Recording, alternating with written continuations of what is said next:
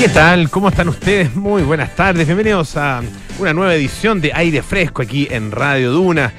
27 de abril, día jueves, y comenzamos el programa recordándoles que nos pueden escuchar en el 89.7 acá en Santiago, 104.1 en Valparaíso, 90.1 en Concepción, 99.7 en Puerto Montt. También en los alrededores de cada una de esas ciudades, que sé yo, Viña del Mar, Talcahuano, Puerto Varas. ¿ah? Así que, ah, sí, sí, llegamos. Llegamos. No, me miren con cara de duda. No. Eh, también estamos en Canal 665 BTR. Si no, si no llegamos directo en, eh, a través del dial, bueno, nuestra app, ¿ah? la pueden bajar, la instalan en su smartphone y pueden escuchar Radio Duna en cualquier parte donde se encuentren. Lo mismo que a través de eh, nuestro sitio web, duna.cl, donde está toda nuestra programación. Y también pueden encontrar ahí eh, nuestros podcasts, lo mismo que en Apple Podcast, Spotify y las principales plataformas de podcast. Cualquier cosa que se hayan perdido acá en la radio, bueno, ahí lo encuentran en duna.cl o en esas otras plataformas. Eh, si quieren recomendar algo o les recomendaron algo, bueno, está disponible para ustedes. Hoy tenemos panoramas con Francesca Ravizza cosas interesantes para los próximos días. Viene fin de semana largo, así que vamos a ver si, así, si panoramas, eh, por lo menos para sábado y viernes, y domingo. Bueno, ella ya nos contará. Eh, y vamos a tener la visita de una destacadísima artista nacional. Eh, ella se caracteriza por un trabajo de una finura, rigurosidad y también impacto visual muy, muy interesante, muy, eh, eh, muy eh, impactante también por sus colores, por sus formatos, por sus texturas. Ah, y bueno, viene trabajando desde hace ya hartos años. Y lo interesante de esta exposición que se acaba de inaugurar, se inauguró anoche, ayer en la tarde en realidad, en la Galería Patricia Reddy, es que tiene obra de dos periodos bastante distintos. Eh, tiene obras entre los años 80, de hecho el año 1980, hasta el 2006 aproximadamente, esos 20 y algo años, y también pinturas muy recientes, obras muy recientes del 2020 al 2022. Francisca Sutil ah, eh, nos va a visitar esta tarde aquí en Aire Fresco. Vamos a hablar de su exposición de vida o muerte en eh, Patricia Rey, de la galería que está ubicada ahí en, en la calle Espos, ah, con Nueva Costanera.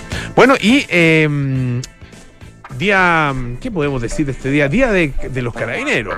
Está, el centro de, la mm, preocupación, eh, de también los homenajes, las referencias, qué sé yo, todo se ha dedicado a, los carabineros, cosa que, bueno, está, muy bien, una institución imprescindible. Y eso es, esa es la paradoja, ¿no es cierto? Que en algún minuto tantos muchos de, los, de, los que, de las personas que están hoy día en el gobierno quisieron eliminar, si seamos francos. No, no, aquí nos vamos a. ¿Para qué vamos a, tratar de tapar el sol con un dedo? Eh, se hablaba de, de, refundación de carabineros. Eh, de hecho, en, la, en, la, algún momento también en, el proyecto constitucional ¿ah? se propuso eso. Eh, y bueno, eh, sabemos lo que la institución ha significado, lo que, lo importante que es ¿ah? en, eh, en, nuestro país y esos, llamados, sin duda, eh, que estaban completamente fuera del sentido común nacional y de la cultura nacional. Pero bueno, podemos decir que ya pasó y se habrá aprendido la lección al respecto y hoy día eh, homenajes van, homenajes vienen, ah, lo que parece muy, muy bien. Y en ese, bueno, en ese um, contexto eh, habló también el presidente de la República, que está de visita en, en Puerto Montt, de hecho, ah, en Puerto Montt, no escuchan 99.7, se lo recuerdo. Pero bueno, el punto es que eh, la preocupación finalmente mayor está más bien en el norte. Eh, con esta crisis fronteriza que se está produciendo, que ha escalado o está escalando, ojalá que no siga, a eh, crisis diplomática. Eh, me llamó mucho la atención, bueno, ustedes escucharon o leyeron probablemente lo que dijo el alcalde de Tacna, ¿ah? ciudad peruana, fronteriza con, con Chile y en fronteriza con Arica, digamos, muy cerquita de Arica. De hecho, hay un intercambio muy fluido entre ambas ciudades. Eh, habló, mencionó al presidente Boric, ¿eh? dijo que era, lo mencionó como un innombrable ¿eh? y que ha sido irresponsable que no se puede aceptar por parte de Perú que se traslade el problema de una frontera a otra. Bueno, hubo eh, respuesta de la, de la ministra del Interior, ah, hubo respuesta también de la Cancillería, y eso es lo que más me llama la atención. Ah, eh, yo no sé si se usa ah, eh, a, este, a este nivel, porque una cosa es lo que haya dicho un, un, un integrante del Poder Ejecutivo eh, del Poder Ejecutivo de otro país, un ministro, un subsecretario, para qué decir un presidente o jefe de Estado, de gobierno, que haya, y, si dice cosas que pueden resultar ofensivas, obviamente que hay que eh, tomar cartas en el asunto. Pero un alcalde, alcalde de una ciudad, aunque sea importante para nosotros, como es la ciudad de Tacna, que fronteriza con Chile, eh, reaccionar frente a lo que dice el alcalde, no sé, no sé. Bueno, el punto es que más allá de la duda, a lo mejor es, lo que efectivamente corresponde y se usa en, eh, eh, la diplomacia. No, voy a ser yo quien a esta altura ponga en duda eh, el conocimiento de las reglas diplomáticas y las costumbres diplomáticas de alguien como Alberto Van Claver, en absoluto, pero solamente digo que me llama la atención, porque él citó al embajador de Perú, el embajador Jaime Pomareda, eh, y de hecho estaba ahora, hace poquito rato estuvo ahí en el Ministerio de Relaciones Exteriores, eh, ahí al ladito de la moneda, Teatino 180, ex eh, Hotel Carrera. ¿Y para qué? Bueno, para expresarle formalmente la molestia del gobierno chileno por este emplazamiento del alcalde Pascual Huiza, ah, que es el alcalde de Tacna, emplazamiento al presidente Boric. Em, el tema es que, claro, el problema sigue. Ah, em, ¿Qué ha pasado? Son eh, básicamente eh, venezolanos que no han podido entrar a Chile, no se les ha permitido, están confinados, digamos, ahí en la, en la frontera, especialmente en la zona de Chacayuta, eh, y tratan de entrar a Perú y tampoco los dejan. Entonces están en este minuto en tierra de nadie. Ah, ni allá ni allá los permite la entrada, ni acá se les permite entrar y regularizar su situación. Por lo tanto, uno dirá, bueno, ¿de quién es el problema? Eh, en este minuto es de Chile, pero también Perú tiene mucho que ver, ¿ah? porque eh, la idea es obviamente que vuelvan por donde vinieron. ¿ah? Y si entraron por Perú, bueno, debieran salir también por Perú. El tema es que, claro, Perú es, un, es, efectivamente un país de paso, pero no solo un país de paso. ¿ah? No es que todos los, todos los venezolanos que tratan de, o sea, tengan como destino final Chile. La mayoría se quedan en Colombia de partida. Ah, que ciudad, o sea, país fronterizo. Se calcula que hay, no sé, como 3 millones de, venezolanos en Colombia. Eh, Ecuador también es otro destino, pero particularmente Perú, eh, donde mm, se ha instalado, hoy día veía una cifra que lo publicaba, no me acuerdo si era RPP o el comercio, pero era fuente, digamos, de, los medios de comunicación más, más serios que hay en Perú, eh, y que habla de 2 millones de venezolanos. 2 millones de venezolanos. Para Chile no hay cifras completamente oficiales y las cifras oficiales probablemente se quedan muy cortas porque hay muchas, muchas personas que eh, están acá de, manera irregular. Pero eh, la, mm, situación es no solo tensa, ah, sino que es una situación que hay que, a, la, que se le va a tener que buscar alguna solución muy pronta. Eh, algunos han hablado de un corredor humanitario que, pase efectivamente por todos estos países, por Chile, por Perú, por eh, Ecuador, Colombia, para llegar finalmente a Venezuela. El tema es si efectivamente quieren volver a Venezuela, ellos dicen que sí, y eh, si efectivamente los van a dejar, los van a dejar reingresar y en qué condiciones. Eh, que con el régimen de Nicolás Maduro, la verdad es que eso no está muy garantizado. otra cosa, se nos vienen elecciones, ¿sabían, no? ¿Sí? ¿Sabían que hay elecciones el 7 de mayo? Bueno, no todos saben, no todos saben por quién hay que votar, pero existe match constituyente. Eso es importante. Em, no les aseguro, les aseguro eh, dos cosas. Uno, que eh, al eh, realizar este, este cuestionario, un cuestionario de el diario La Tercera, lo pueden encontrar ahí ustedes en latercera.com, match constituyente. son 16 preguntas respecto a los contenidos de la nueva propuesta de constitución. Ah, son todos los contenidos fundamentales y uno tiene que ir definiéndose frente a esos contenidos ah, eh, y eh, te va indicando cuántos de los candidatos de tu circunscripción eh, piensan como tú en ese aspecto puntual y específico. Ah, em, bueno, yo les puedo asegurar que se van a informar bien, que les va a dar un resultado interesante. Lo que no se puede asegurar es que les guste el resultado que les vaya a dar. Ah, y ahí hay una cosa curiosa. Eh, que, uno, no, no, no, es que uno descubra, pero se toma conciencia de eso. Que finalmente uno vota más con la guata que con la cabeza, para que mandar con cosas, o con el corazón, si quiere ponerlo en términos menos, menos, menos pedestres, más con el corazón que con la cabeza. Eh, y eso es un tema. Eh, son afinidades eh, de, nacimiento, digamos, afinidades de cuna, de, crianza, de cultura, ah, de mundo, qué sé yo, de todos elementos que son efectivamente muy importantes en la formación de, una, de una persona, ah, en términos de su carácter, pero también en términos de eh, sus eh, posiciones frente eh, a los temas. Y, es, y, ahí hay un tema, claro, probablemente genético, pero básicamente cultural. De hecho, se han, se han realizado, ustedes saben que algunas de las investigaciones más, interesantes que se pueden realizar son investigaciones con gemelos idénticos.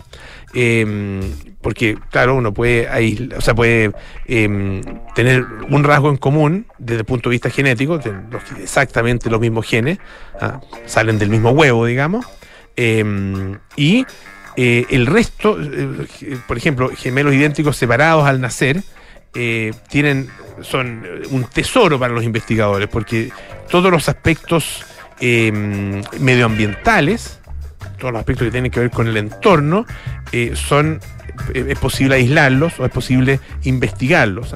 Y uno de esos aspectos que se ha investigado muchas veces es el de las posiciones políticas. La ideología ¿ah? de eh, gemelos idénticos separados al nacer y que se han criado en mundos distintos. ¿Qué sé yo? En Estados Unidos se han hecho estos, estos estudios con, no sé, un gemelo que se fue a vivir a, qué sé yo, a Nueva York ¿ah? y el otro que vivía en, eh, no sé, en Arkansas ¿ah? o en cualquier estado ¿ah? del centro sur de Estados Unidos donde dominan los republicanos. Eh, y ese esa influencia del entorno resulta ser eh, tremendamente incidente en las posturas políticas y en, el pensamiento ideológico, lo que piensa su familia, sus cercanos, sus amigos, qué sé. Pero bueno, me vi un poco. match constituyente se los recomiendo. Em, para que no se borran nada y, además se van, a, se van a entretener y van a poder informarse además eh, no solo de los contenidos de la Constitución, sino que también le va a dar alguna idea de un candidato. Les va a elegir un nombre. Ah, este es el candidato con el que tú tienes más afinidad. Ah, si no le gusta, hay otros. Ah, es como. Es como. ¿Quién era Groucho Marx? Groucho Marx que decía. Eh, si no le gustan mis principios, no se preocupe, tengo otros. un poco así.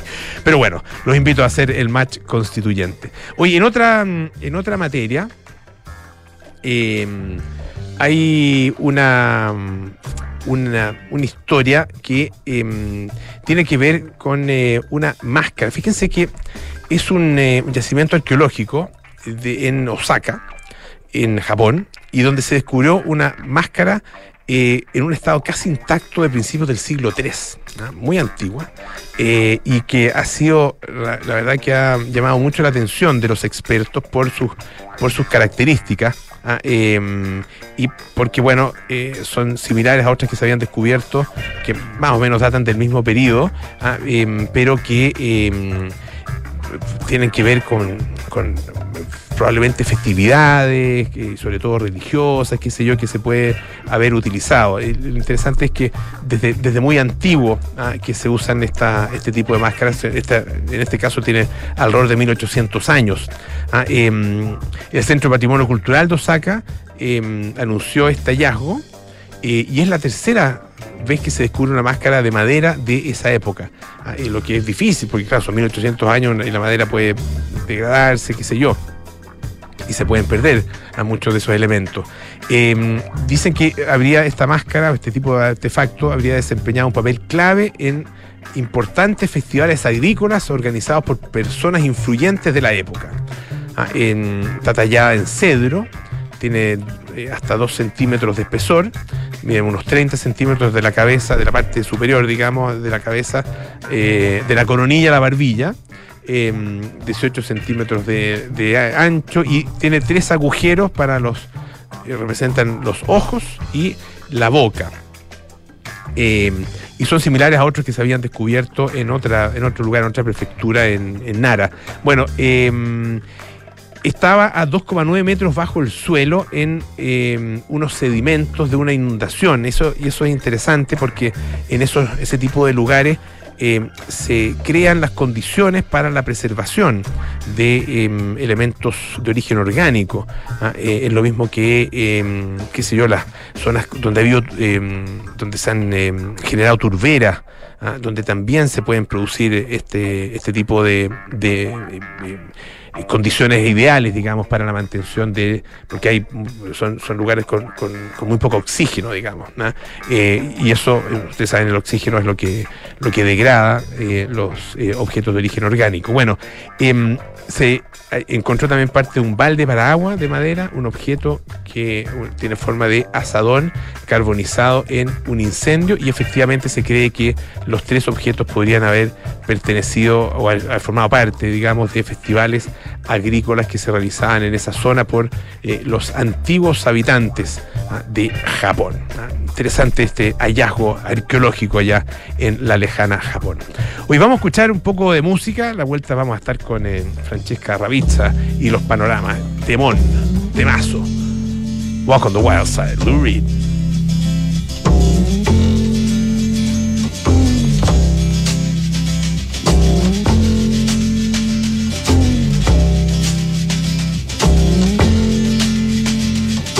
Holly came from Miami, FLA. Hitchhiked away across USA. Plucked her eyebrows on the way, shaved her legs, and then he was a she. She says, Hey babe, take a walk on the wild side. Said, Hey honey, take a walk on the wild side.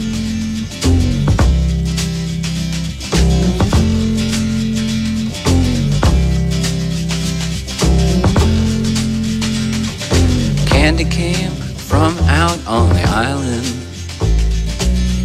Back room, she was everybody's darling. But she never lost her head, even when she was given head. She says, Hey, babe, take a walk on the wild side. Said, Hey, babe, take a walk on the wild side. And the colored girls go do do do do do do do do do do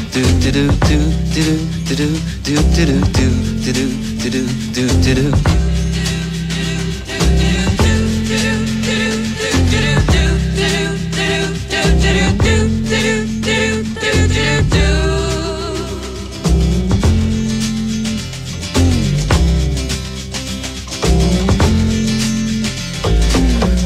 Joe never once gave it away. Everybody had to pay and pay. A hustle here and a hustle there. New York City is the place where they said, hey babe, take a walk on the wild side. I said, hey Joe, take a walk on the wild side.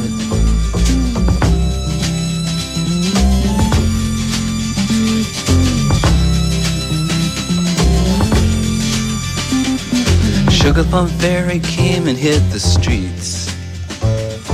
Looking for soul food and a place to eat. Went to the Apollo, you should have seen him go, go, go. They said, Hey, sugar, take a walk on the wild side. I said, Hey, babe, take a walk on the wild side. Alright. Ha.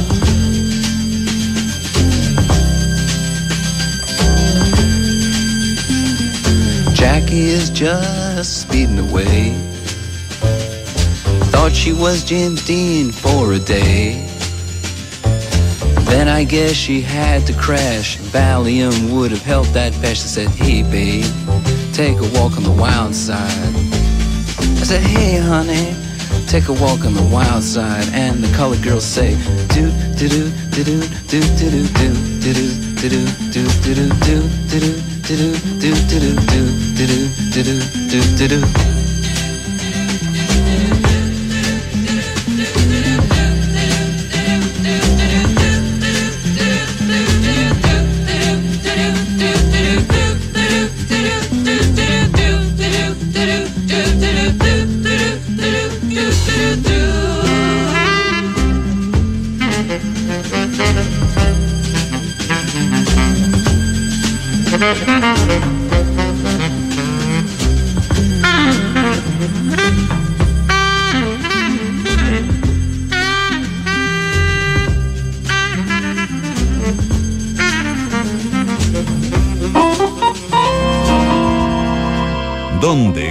cuándo, cuánto y cómo?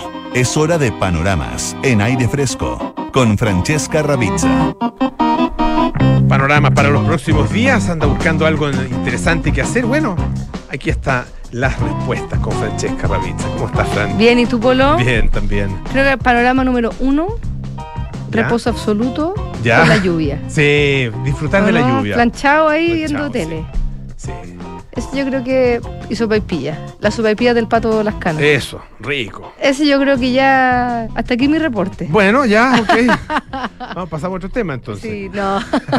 no, pero es un panorama obviamente que siempre he entretenido, pero eh, hoy, ayer empezó la feria gastronómica, que está en su edición número 10, la feria ñam, Mm. que ya es muy conocida en Santiago, es al aire libre, familiar, con restaurantes, food trucks, barras de coctelería, vino, música en vivo, talleres para los niños, clases de cocina, todo ahí en el Cerro Santa Lucía. Y de hecho, el martes y el jueves ya empezó en el, eh, eh, esta feria en el GAM con eh, charlas de importantes chefs, como por ejemplo un chef que vino hace poco a la radio, el chef peruano Mitsuharu Tsumura, Ah, sí, pues.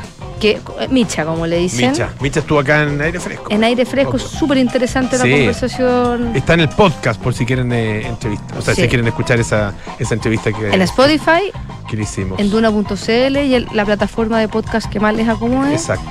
Te van, buscan y está.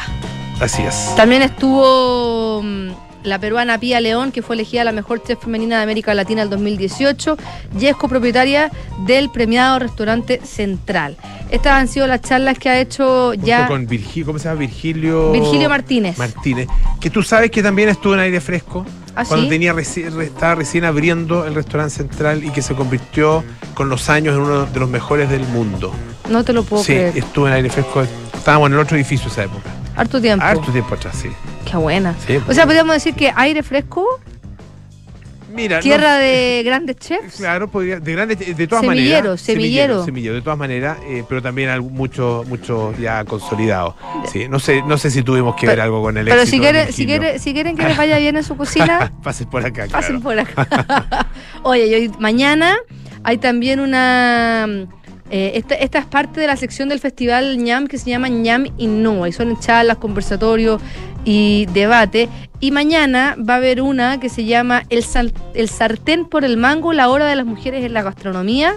¿Qué faltan las cocinas para que cocineras y cocineros tengamos los mismos derechos? ¿Qué necesitamos para manejar, emparejar la cancha? Va a ser moderado por Pilar Hurtado y van a participar Yanaína Rueda del bar Doña Onca, Carmen Ángel del Grupo Carmen y Alejandra Tagle del restaurante Boragó. Y esto va a ser el viernes a las 10 de la mañana, mañana, en el Liguria de las Tarrias. Se meten ustedes a ñam, Niam, con, sin la ñ, N-I-A-M. ya, pero, pero, pero el festival se llama ñam. El festival ñ, se llama ñam Pero con la página es web. Niam. ñam, perfecto. niamfestival.cl y ahí está la sección ñam Innova y se pueden inscribir por si les interesa saber sobre eh, género y cocina. Oye, ¿sabes cuándo estuvo Virgilio Martínez con nosotros? ¿Cuándo? 18 de abril del 2012, Chuta, ya no. 11 años atrás. Tú, no estabas, tú estabas en el colegio todavía. No, yo estaba en la universidad. Ya, estaba en la universidad. Y, y ¿sabes en el marco de qué estuvo acá en Festival ñam? No te Santiago. creo. Sí, sí, aquí estoy viendo el podcast, así que véanlo y escúchenlo. Fue súper interesante esa conversación. La recuerdo. Bien, ¿ah? Y ahora un rockstar. Una hora un rockstar, sí, absolutamente. Oye, otro, otro cosas que van a ver en el- esta ñam Innova, está ñam Mercado, donde eh, esto es en el, en el Cerro Santa Lucía, tú pagas 9 mil pesos tu entrada, que se puede comprar online a través del sistema punto ticket, cuesta 9 mil pesos diarias y si eres socio del Club La Tercera tienes un 20% de descuento. Y la gracia que tiene es que el, el, el, merca- el ñam mercado se divide en, en varias partes porque tiene el emporio que es un donde es, es como el tatuaje de ñam, ahí donde está, está una plataforma que difunde y acerca a Chile como las historias, experiencias, y está ahí la gente puede comprar distintas cosas. Está la feria, que es una típica feria chilena de comida, está la pulpería, que es un espacio que busca entregar lo típico de la que hay en una canasta familiar, pero con un sello distinto. Mira, mañana parte a las 11 de la mañana, todos los días parte a las 11 de la mañana y se termina a las 10 de la noche y comienza con un DJ set y música y hay eh, distintos especialistas que están haciendo distintas charlas, por ejemplo, mañana está Camila Gajardo de INACAP, va a estar la misma Yanaína Rueda de la, del conversatorio de, de mañana, va a estar de 4 a 5 de la tarde, sale a Casa du Porco Brasil, de verdad está muy, muy entretenido y hay una sección también que se llama ñamcito ¿Ya? o ñam senior y es con una programación especial para actividades con niños donde no solamente van a haber eh, talleres de comida, sino talleres de alimentación saludable, que son todo esto a cargo de INACAP, taller de fermentos, que es muy entretenido también la- saber un poco más de la fermentación. Va a haber el lanzamiento de un libro que se llama El comedor de la abuela de Pilar Hurtado y el 30 de abril va a estar el lanzamiento del libro Yo y la alimentación de Natalia Quesada. En la tarde, por ejemplo, mañana va a haber un taller de huertos, súper entretenido Está para bueno, los niños. bonito. Eh, así que muy, muy entretenido. Y si es que no les interesa ir al ñam, porque también es válido, Es- es- espera, el- ¿dónde es exactamente? en el Cerro Santa Lucía, Cerro Santa Lucía. Al aire libre. al aire libre. Ya. Ojalá no llueva tanto, Ojalá no lleva tanto, llevar paraguas por si acaso. por si acaso. Y si no, mañana, este fin de semana, es la última jornada de tardes de jazz que está haciendo la Municipalidad de La Reina. Ah, muy bien. El sábado, al 29 de abril, a las 8 de la noche, en el Centro Cultural Vicente Bianchi, que queda en Santa Rita con esquina Echeñique, va a estar eh, el compositor Jorge Campos, Ya. presentando su proyecto Electronic Jazz Project. Jorge Campos, que par- fue parte del grupo Congreso, Jorge fulano, Campo, un capo. un seco. seco. Bajista contra bajista. Sobre todo. No, extraordinario. Va a estar a las 8 de la noche en el Centro Cultural Vicente Bianchi eh, de la Municipalidad de La Reina. Cuesta 8 mil pesos la entrada y 6 mil pesos para los que tienen la tarjeta Ciudad, que es como la tarjeta vecino, pero de la comuna de La Reina. Y de verdad también un panorama súper, súper entretenido para ver a un gran artista. Excelente. Ya, pues, Fran, muchísimas gracias por los datos. ¿ah? Que Que, esté esté bien, muy bien. Polo. Eh, nos vemos mañana. Nos vemos siempre. mañana. Oye, eh, un par de cosas muy importantes. Eh, la Universidad San Sebastián anuncia su nueva alianza científico-académica con el Centro de Estudios Científicos SEX, potenciando un polo de desarrollo científico en el sur del país. Universidad San Sebastián, vocación por la excelencia. ¿Estás pensando en comprar o invertir en una propiedad? Entonces te tenemos un gran dato. Vuelve Oportunidades Inmobiliarias LT. Ahora con proyectos de entrega inmediata y ofertas únicas para invertir. Del 24 al 30 de abril entra a oportunidadesinmobiliariaslt.cl y aprovecha una semana con descuentos irrepetibles en muchos proyectos. No te lo pierdas. Abril llega acompañado de descuentos. Aprovecha los días 0 kilómetros de Derco Center y lleva tu Renault Arcana con un increíble descuento. Pausa, volvemos con más aire fresco. Esto es Radio Duna. Universidad San Sebastián destaca al doctor Rodrigo Pacheco, académico de USSC de Santiago y de Fundación Ciencia y Vida, quien hace más de una década estudia el origen del Parkinson. Su trabajo ha permitido descubrir que el origen de esta enfermedad neurodegenerativa comienza en el intestino. Los hallazgos obtenidos motivaron a que la Fundación Michael J. Fox financie algunas de sus investigaciones con el fin de encontrar futuros tratamientos. Universidad San Sebastián. Vocación por la excelencia. ¿Eres un inversionista que busca proteger su capital minimizando volatilidades del mercado? Principal presenta su portafolio de conservación de capital, alternativa de inversión de bajo riesgo para horizontes de corto plazo, dirigida a quienes buscan proteger su patrimonio de la mano de una asesoría de primer nivel. Conoce más en principal.cl. Principal, expertos en nuestro mundo para que tú te enfoques en el tuyo. La rentabilidad o ganancia obtenida en el pasado por este fondo no garantiza que ella se repita en el futuro. Los valores de las cuotas de los fondos mutuos son variables. A ver, ¿qué le vamos a poner? Ya sé, seguridad. Seis airbags. Cambios dinámicos al volante para una mayor performance. mm, un diseño único, moderno y confortable espacio interior. Ah, un sistema de audio de alta fidelidad y pantalla multimedia con Android Auto y Apple CarPlay, además de un potente motor turbo de 150 HP. Listo, mi mejor obra. Maravíllate con Renault Arcana, la evolución del SUV. Cotízalo en Renault.cl. Terco Center. Deja que tu hogar se llene de color con el 40% de descuento en pinturas Sherwin Williams. Desde el 27 al 29 de abril, ven y disfruta de nuestros días imperdibles. Sherwin Williams. Elige entre nuestros más de 1600 colores con el 40% de descuento. Acércate a nuestras tiendas Sherwin Williams y te damos delivery gratis por compras sobre dos tinetas. Descubre colores espectaculares con una pintura increíble. Descubre Sherwin Williams. Consulta bases de la promoción y ubicación de tiendas en sherwin.cl. Hola, ¿cómo están? Soy Paula Escobar, conductora del programa Reconstitución en Duna, y les queremos invitar especialmente a esta nueva temporada del programa, en que iniciaremos una serie de entrevistas a candidatos y candidatas al Consejo Constitucional.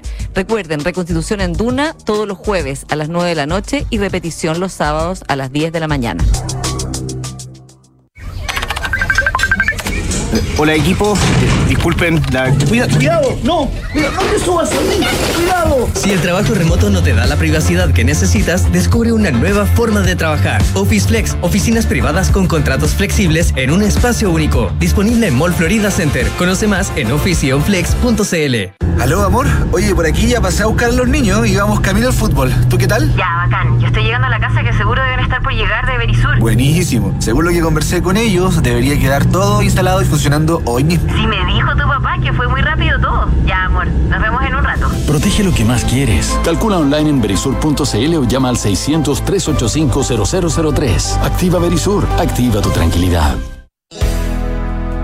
Hola, soy Gloria Hood y soy candidata a consejera constitucional por la región metropolitana porque me importa la tranquilidad de las familias. Nosotros y nuestros hijos no solo merecemos vivir tranquilos, también debemos asegurar una educación que abra oportunidades para desplegar los proyectos de vida con que cada uno sueña. Este 7 de mayo vota Gloria Hood E25 para consejera en la región metropolitana. Enfrentar el cambio climático es tarea de todos. Duna, por un futuro más sostenible. Las abejas forman parte de la biodiversidad de la que todos dependemos para sobrevivir. Una colonia de abejas puede polinizar hasta 300 millones de flores en un día, convirtiéndose en una actividad clave para la sostenibilidad del sistema alimentario. Gracias a la tecnología, hoy podemos cuidar a las abejas. La startup israelí BeWise ha unido la robótica, la inteligencia artificial con el Big Data para crear colmenas inteligentes denominadas Bee Home y que recurren a la automatización para reducir la mortalidad de esta especie. Esta tecnología permite monitorear la temperatura y humedad de colmenas artificiales, cosecha de miel automatizada y en caso de detectar parásitos o plagas, su sistema responde inmediatamente aplicando alguna solución programada, entre otros beneficios. Acciona, expertos en el desarrollo de infraestructuras para descarbonizar el planeta. Estás en aire fresco con Polo Ramírez.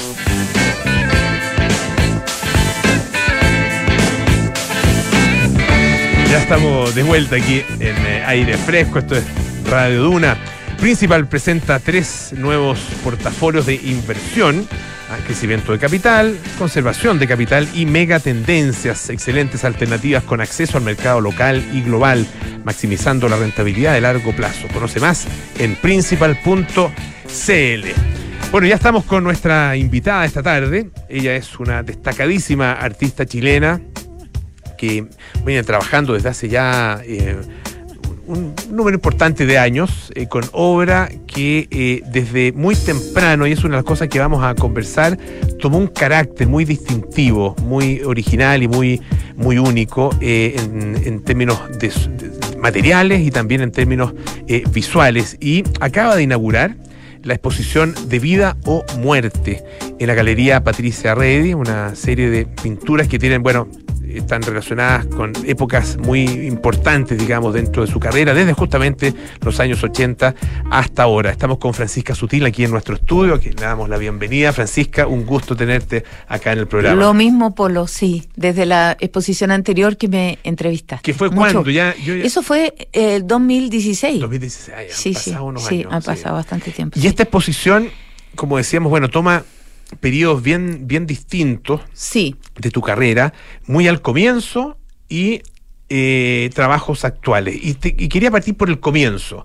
Eh, y esas, esos trabajos en, en este en papel, ¿no es cierto? Estos papeles hechos, hechos a mano, hechos por ti, eh, en unos grandes paneles ah, con, eh, con em, texturas, con colores muy, muy vivos, y que muestran una, una, como decía yo al principio, una originalidad y una, y una mm, eh, em, un carácter muy, distin- muy distinguible, eh, un, lenguaje, digamos, que tú claramente fuiste desarrollando desde muy temprano. ¿Cómo se dio eso? Ah, y, y por qué crees que, bueno, que lograste efectivamente eh, lle- llevar tu trabajo a algo que, eh, que era muy único, muy tuyo? Sí, mira, eh, lo primero es que la exposición trata de un hilo, el hilo conductor son pinturas que a través de la vida, para mí muy importante, muy significativa, y que han tenido que ver o con la vida o con la muerte.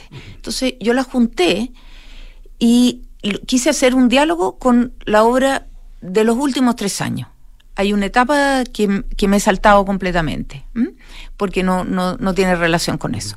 Con respecto a los papeles, la verdad que fue bastante un invento, porque eh, yo llegué al papel porque quería hacer grabados, mi- yo eh, estudié grabado, y quería hacer grabados en relieve. Entonces por eso aprendí a hacer papel, con, esa, con ese interés. Pero una vez que descubrí el material, me aluciné con el material, me olvidé del grabado, me olvidé de todas las ideas anteriores y empecé a, desarrollar el papel. Ahora, yo siempre he sido bastante ambiciosa y de joven mucho más. Entonces, ¿qué pasó? Que eh, averigüé cómo se hacía un, papel eh, que no fuera en un bastidor, digamos. Y me, me dijeron que había un artista que en esa época, la segunda generación de los abstractos expresionistas, Kenneth Noland, que había hecho unos papeles en unas mesas que eran, que chupaban la, el- el- que absorbían el agua. ¿Por ¿ya? qué- p- p- deja de detenerme ahí. ¿Por qué no en, en bastidor? ¿Qué es lo Porque el bastidor, el bastidor eh, eh, te, te permite levantar una, una algo de, de- de tamaño papel Ya. típico, ¿ah? de 60 por 50, pero, Perfecto. pero no hay, no hay capacidad para más, claro. Querías algo de mayores dimensiones. Claro, exacto. Entonces me dieron el dato de un señor en Santa Bárbara que le había hecho la mesa a Kenneth Noland y lo llamé por teléfono y le pedí una mesa de 2 metros 20 por 2 metros 20. Esa mesa llegó a la Quinta Avenida donde yo vivía y la gente de UPS me lo dejó en la puerta. Estaba el- la quinta interrumpido por esta gran caja que finalmente logré con, con fleteros de piano subirla para arriba y empezar a trabajar en estos papeles. Subirla por fuera. Su- subirla desde el primer Desde el piso al piso tercero, donde tercero, estaba yo en un loft. ¿ya? Bueno, y ahí empecé a trabajar en estos grandes papeles que en realidad nadie hasta el momento, hasta hace tres años atrás, yo averiguado, nadie ha hecho, nunca. Entonces, realmente eh, son muy especiales. ¿ah? Fueron especiales en el momento, tuvieron mucho éxito en Nueva York, pero además siguen siendo muy especiales.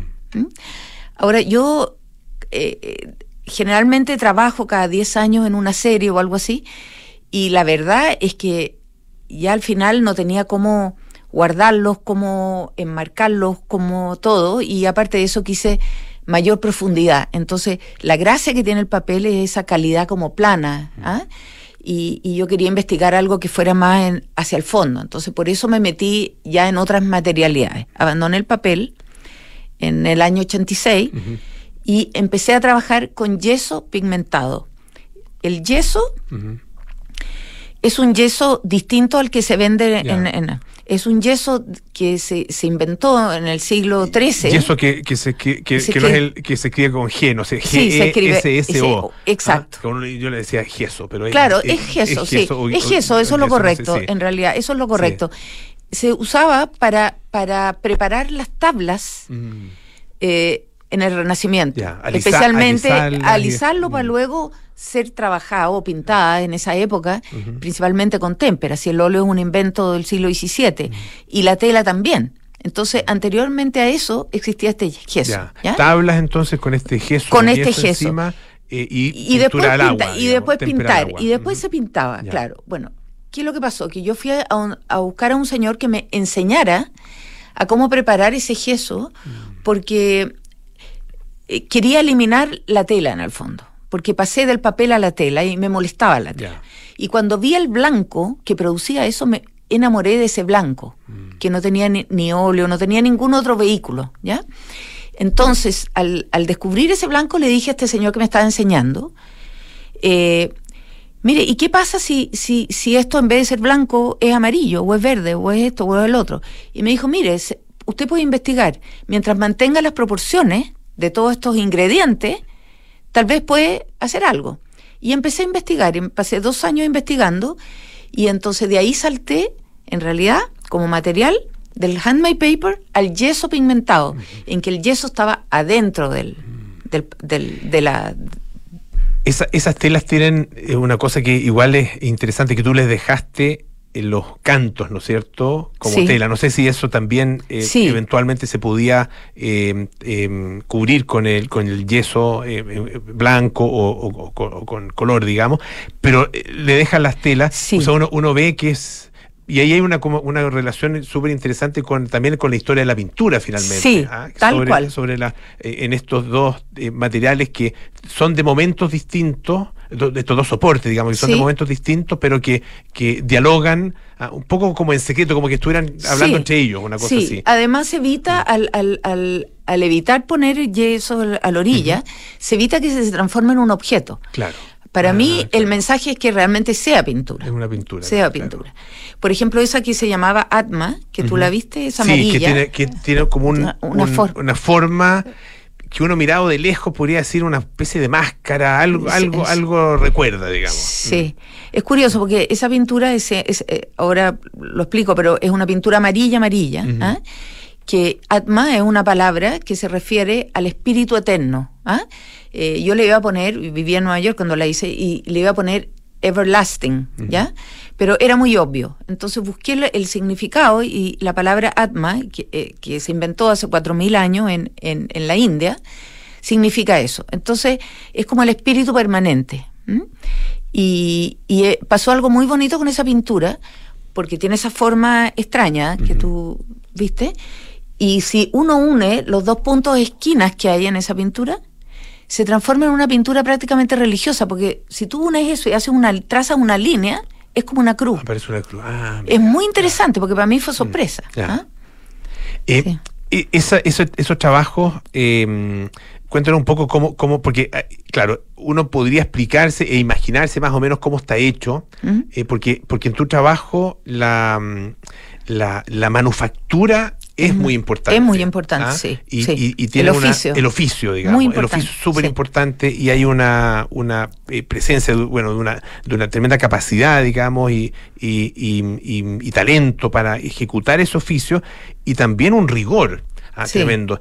Eh, y claro, en esa pintura que es, eh, es un, un amarillo, ¿no es cierto? Eh, más o menos liso, tiene cierta ciertos matices, digamos, entre medio, pero, pero más o menos liso. Uno puede más o menos imaginarse cómo está hecho. Pero, ¿qué pasa con otras pinturas que tienen esta especie como de, que también están en, en gesso, ¿no es cierto? Sí. Son telas muy grandes eh, y también eh, con, eh, o sea, eh, a diferencia de la otra, no son lisas, sino que tienen este... Estos verticales. estos verticales, ¿no es cierto? Esta especie como de que van creando una especie de, de columnata, una, una Sí, cosa, el- sí. y, bueno, cada uno le dará su- sus interpretaciones, digamos, qué, qué resonancia tienen. Ah, ¿Cómo, ¿Cómo está hecho eso?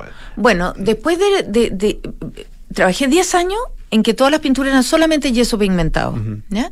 De ahí salté algunas pinturas que puse una ahí, que se llama Celebrations, eh, 8, que es una pintura amarilla que estaba al lado del ataúd. Perfecto. No sé si lo viste. Que es una pintura amarilla. Esa tiene eh, un poquito de, de- Tiene unos puntos. ¿ah? Sí. Unos puntos de, de, de cera, la verdad. Eh, y luego de ahí aparecieron entonces las verticales. Las verticales son, es bien, a ver, esta pintura tiene muchas etapas, porque es primero que nada madera, tiene un lino, el lino tiene yeso pigmentado, que es un trabajo muy gestual. En una mano tengo, tengo el pincel y en la otra tengo una espátula. ¿Me entiendes? Y voy eh, con las dos cosas al mismo tiempo, hasta eh, es bien rápido, hasta que logro una textura o un ritmo que a mí me interesa hasta que queda ahí. Ese es un fondo, ¿ya? Y luego viene una segunda etapa en esas pinturas que tú me preguntas, en que eh, va un, es con un- lo, ah, lo pinto con una brocha a- ancha y lo más interesante es que va de punta a cabo en una sola vez. No hay corrección. Es En un mi- solo gesto. es un solo gesto de arriba abajo y en toda mi pintura, en todas las, eh, las acuarelas, en todo lo que tuviste y en todo lo que he hecho siempre, no hay vuelta atrás. Siempre es una vez o, o- o- no, no tiene vuelta en realidad. No, no, no, no puedo estar repasando o, o equivocándome. ¿ah? Ahora, generalmente me resulta, no, no, no tengo muchos recuerdos de algunas cosas que me hayan fallado. Hay artistas que eh, en, ese, en esos intentos efectivamente eh, fallan, ¿no es cierto? Hierran eh, y votan mucho. Ah, ¿no Claro. ¿No, no es tu Yo caso? ¿no? Nada, nada, nada, nada. No voto nada. O sea, no tengo recuerdos casi, porque es tanta la concentración cuando trabajo que en el fondo no eh, resultan. Eso es lo que pasa. ¿ah? Eh, ahora, después de- de- del óleo, hay que esperar seis meses que seque, ¿ya? Y después de eso viene un barniz que tiene una gotita de cera. Es un barniz muy leve que, que la verdad es que tuve que ir a Londres a aprender cómo hacerlo. ¿ah?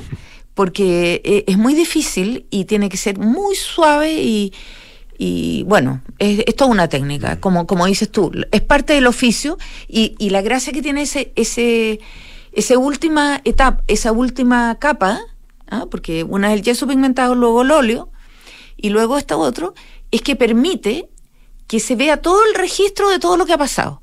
Cuando tú lo ves, ves que tiene textura detrás. Si no, aparece solamente el óleo y tú no ves lo que está atrás. Entonces son tres estructuras puestas, una de- detrás de la otra, y una base de agua, la otra base de aceite, y la otra base de otra cosa.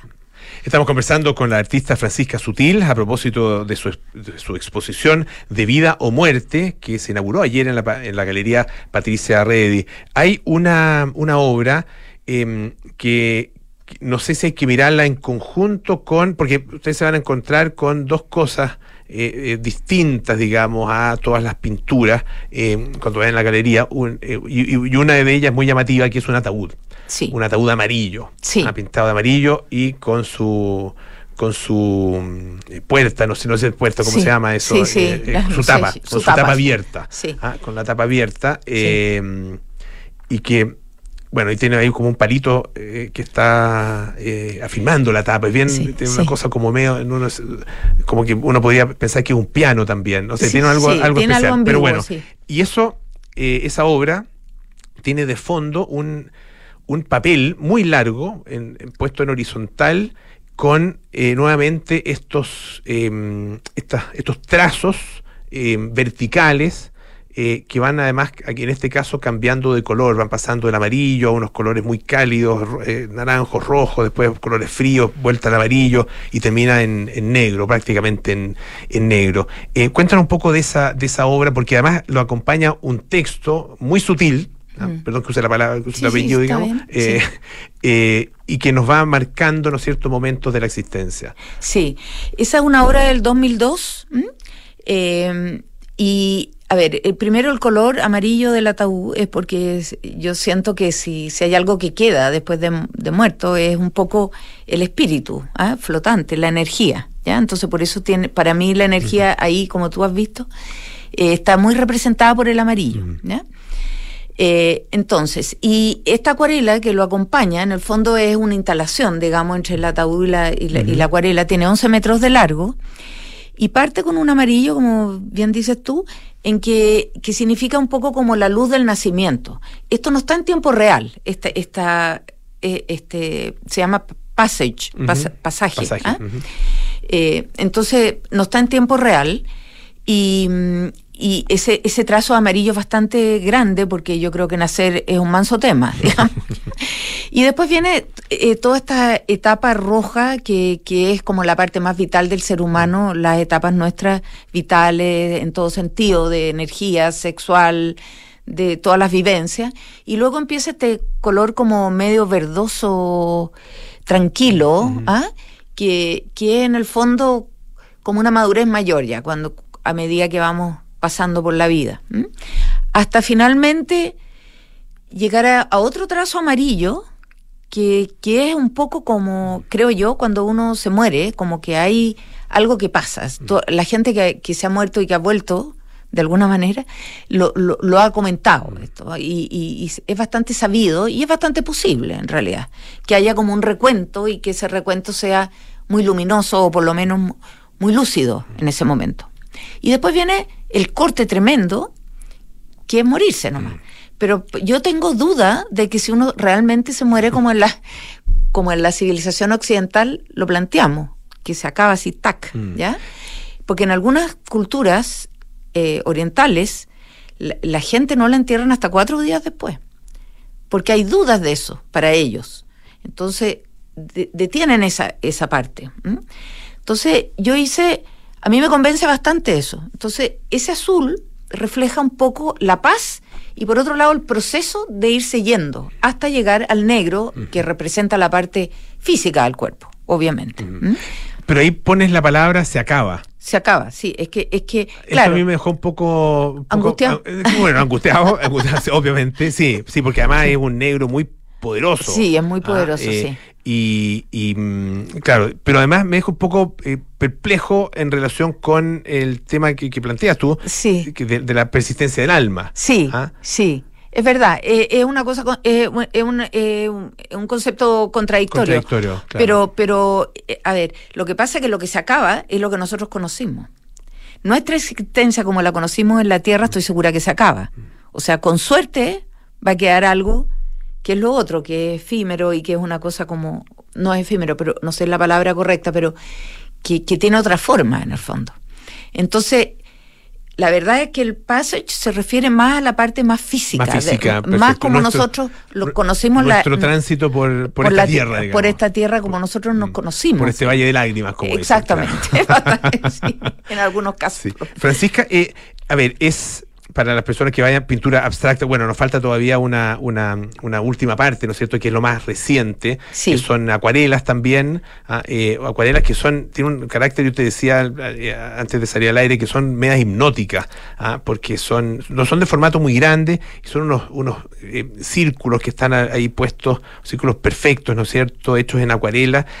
Eh, pero te- que- quería preguntarte un poco sobre, sobre un poco la, la- vigencia de, la abstracción y de la pintura abstracta, que, que se está, eh, la verdad que como que se revisita con mucha, con mucha fuerza en este tiempo.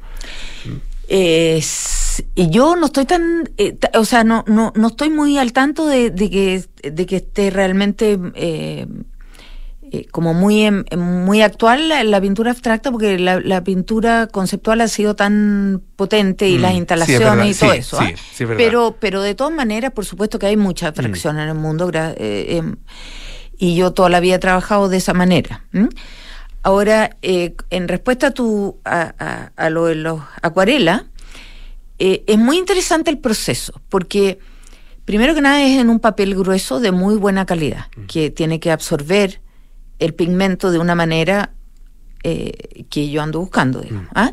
Entonces, no tiene dibujo previo, nada. O sea, yo parto con un pincel grueso y voy formando este círculo lentamente, lentamente, y voy presenciando cómo el pigmento se va se va posando y absorbiendo en este papel de una manera bien transparente. Y cuando veo que eso ya es una imagen que me conmueve y que me interesa, saco el pincel del círculo de una manera que es casi mágica, porque no queda una gota de huella, y eso es lo más difícil, ¿m? de punto de vista técnico, digamos, que, que, que, que, que tiene que salir así como, como, como un res- respiro. ¿ah? Entonces es muy bonito eso.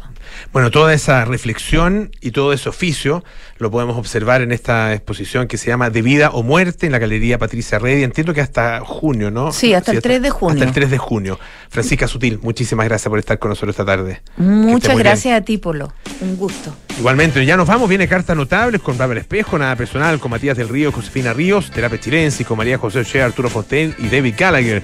Sintonía Crónica Debut con Bárbara Espejo y Francisco Aravena. Y nosotros nos vemos mañana para más aire fresco. Mañana es viernes, ¿ah? Y llueve, dicen. Así que, y fin de semana largo. Qué mejor, ¿no? Todo muy bien. Chao, chao.